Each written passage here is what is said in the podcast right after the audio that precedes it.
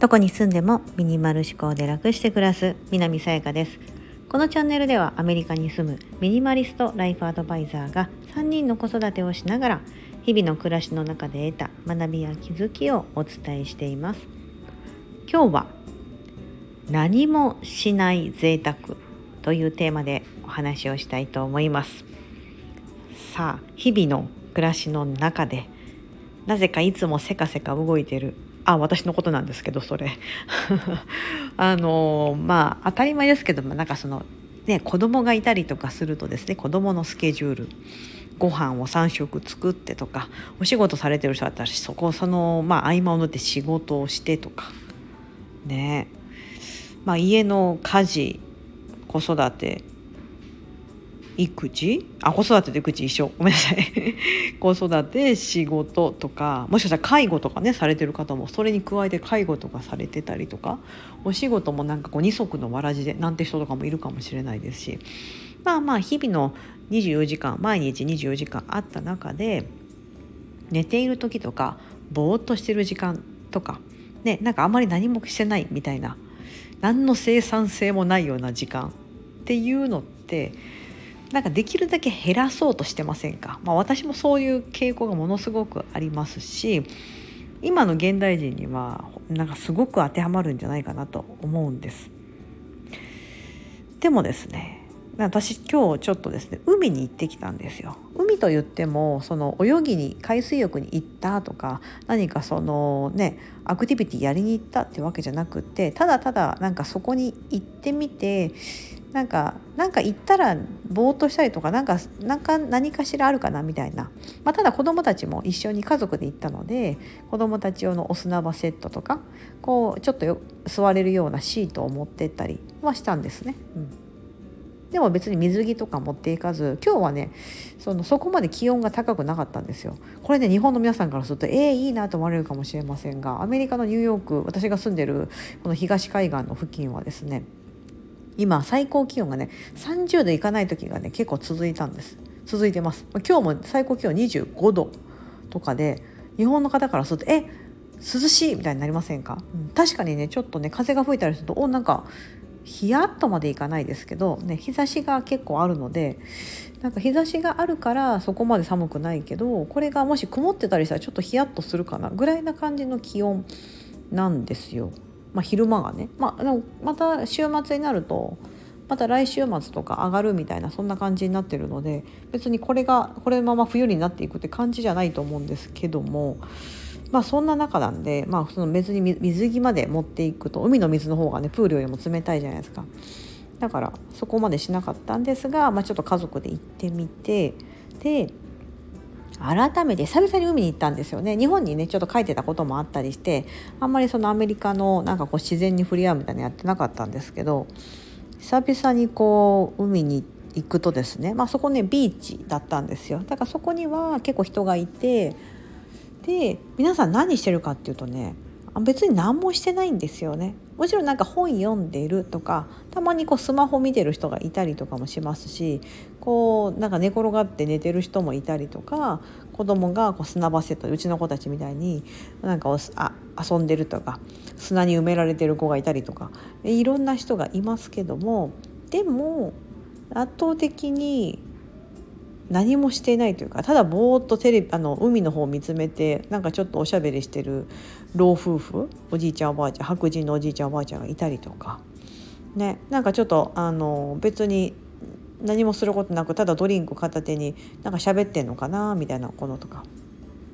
で多分まあまあその時間にいるはずなんですよ。そこにいて30分でそうして帰るとかじゃなくてまあまあの時間ですね皆さんそれするんです。そしてこうちょっとこう体をこう太陽に当てに来てるというか火に焼けに来てるみたいな、うん、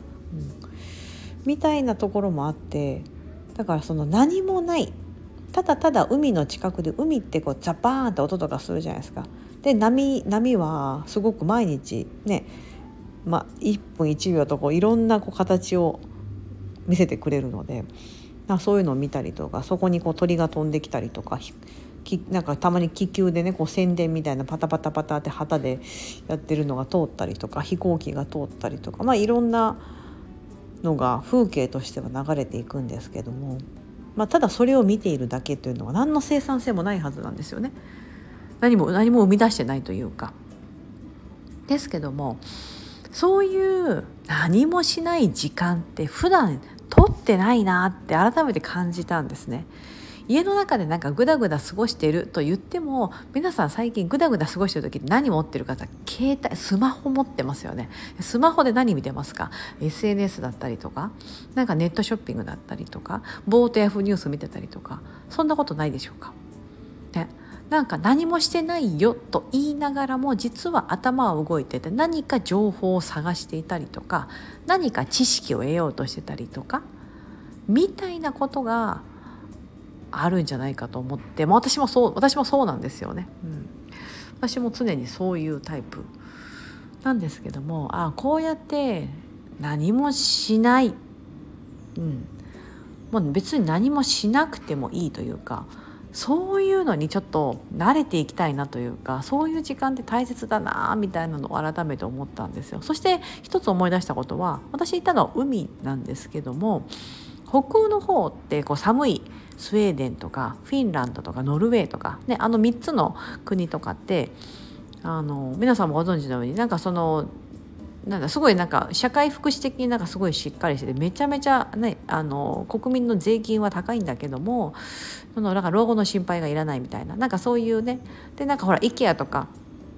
有名だと思うんですけど結構北欧デザインがね人気だったりとかシンプルながらも機能的でおしゃれみたいなそうなんかああいうちょっとこう乗るあっちの方あるじゃないですか。で寒い地方なので、ね、ものすごく北極北極とかに近いので寒い地方なのであの冬ってこう暖炉とかがですね、うん、あの必要なんですよ。で暖炉って火を起こすじゃないですか。うんで火をパチパチパチって起こすと波とさっき海の波と同じような感じで火も毎回こうね火のこう炎の上がり方って違うんですよね多分一つとして同じ形がないというかねこうバーって燃えてる時もあればちょっと火が弱くなったりでまた木をねあの炭入れてまたちょっと大きくなったりとかみたいな感じでその暖炉の火をただただただただ見つめているみたいなのってのあのあっちの方だとなんか普通らしいんですよね。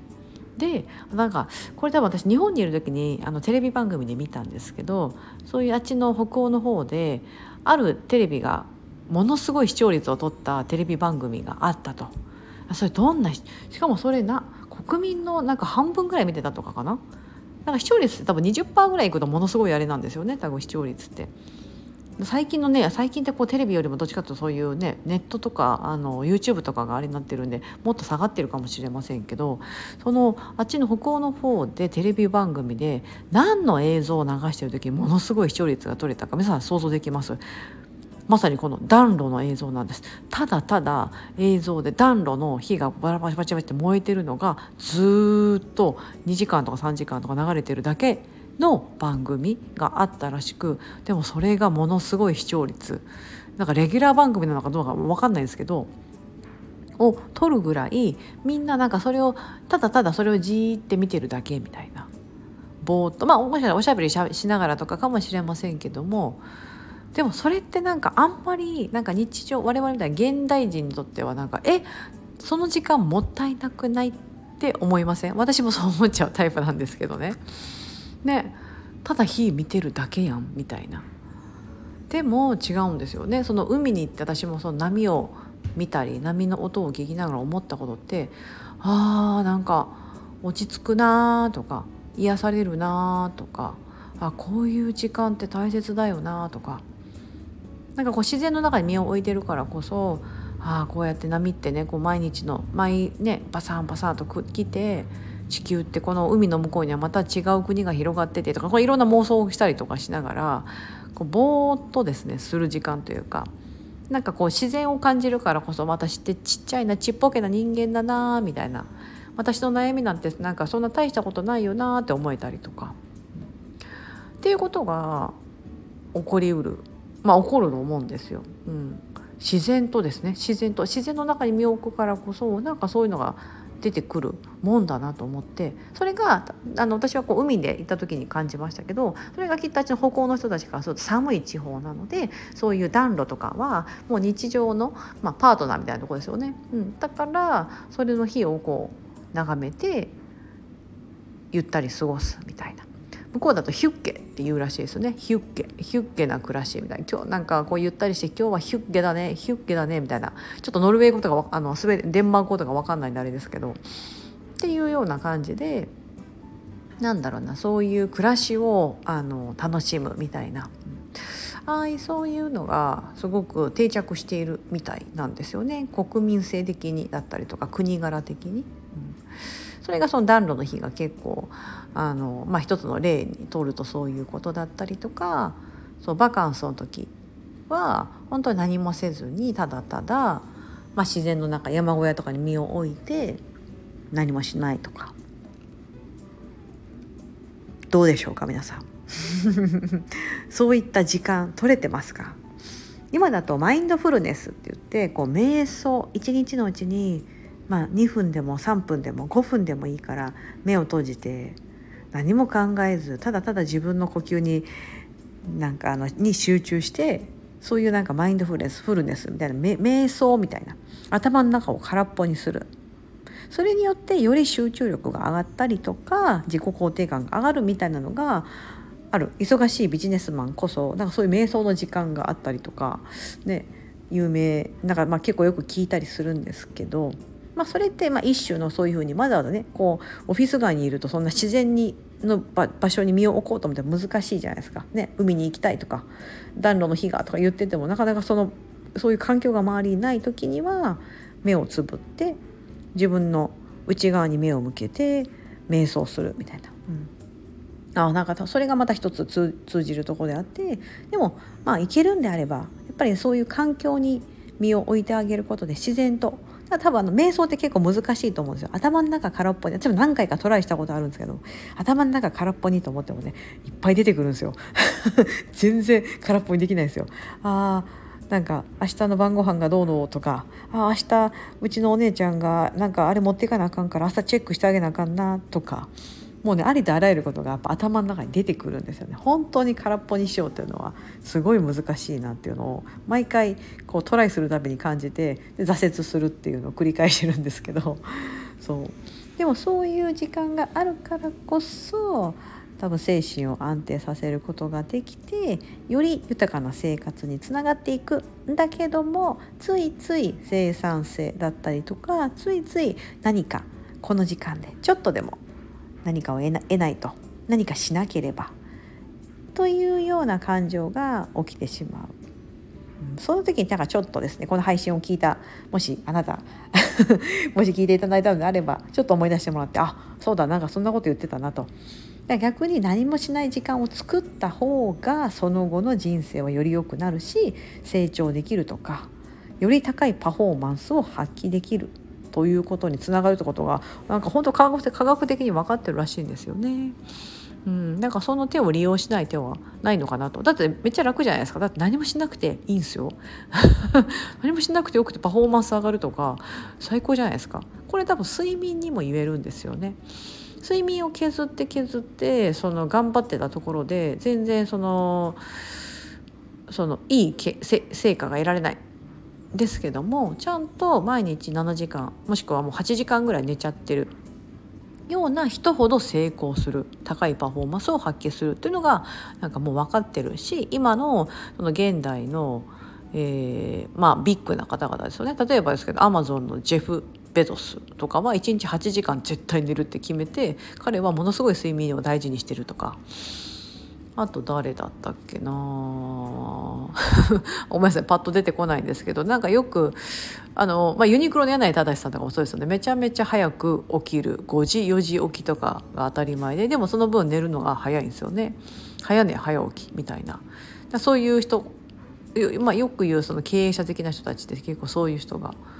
多いみたいです。睡眠を大切にする、うん、仕事よりもあの遊びよりもまず睡眠、まあ、それがもうベースとなるからねみたいな。そう。だそれとその何もしない。だって寝てる時って何も起こせないじゃないですか。ただただ、ね、7時間8時間って何もジェフ・ベドスでさえ 寝てる間はメールも返信できないし何かこういいアイデアが浮かんだとしてもですねそれをチームメンバーに伝えることもできないだろうし、うん、寝てる間っていうのはなんかもったいないように感じてしまうかもしれないですけども実はそんなことがないよと。だから何もしない時間。それがまあそういうふうに自然の中に身を置いてみるとかあえてねあえてやそういうとこに行ってみるとか。なんか別にカフェでお茶するでもいいと思うんですよ。ただただコーヒーを飲むみたいな。そこに仕事道具だったりとかスマホとかを持ち込んでずっとなんか見てるとかじゃなくってぼーっとしてみる。ちょっと周りを見渡してどんなこと皆さんやってるのかなってちょっとなんか興味本位で見てみるとかでもいいかもしれない。あでもそうするとなんかやってますよね。いやそういうこと考えちゃうのはダメですよね私ね。すぐねなんかそう。だったりとかそのさっきの暖炉の火をただパチパチパチって燃えてるただただ見る。海の波の音を聞きながらただ海を眺めて見る。目をつぶって頭の中を空っぽに瞑想。自分の呼吸に集中しながら瞑想する。毎日しっかり7時間8時間睡眠をとる。などなどそういった何もしない時間ぜひぜひ作ってみていただくとよりいい人生が送れるんじゃないかということを私も自分自身で実践したいと思ってますし皆さんにもちょっとお届けしたいなと思って今日は配信を作ってみました。ここまでお聴きいただき本当にありがとうございます。今日も皆様にとって素敵な一日になりますように。